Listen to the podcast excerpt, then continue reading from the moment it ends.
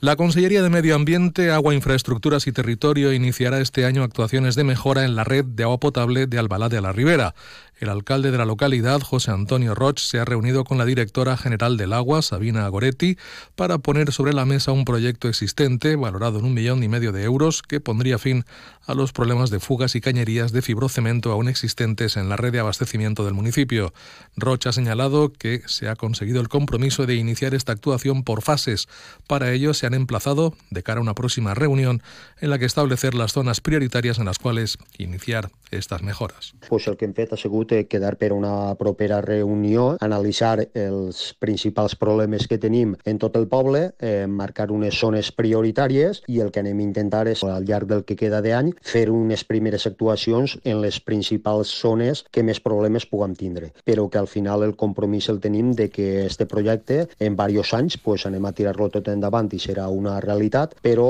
eh, anem a ficar-lo en marxa ara en fases. Próximamente, técnicos de la Consellería se desplazarán al municipio para detectar las zonas más afectadas por las fugas y la actuación la financiará íntegramente el Departamento de Medio Ambiente de la Generalitat Valenciana.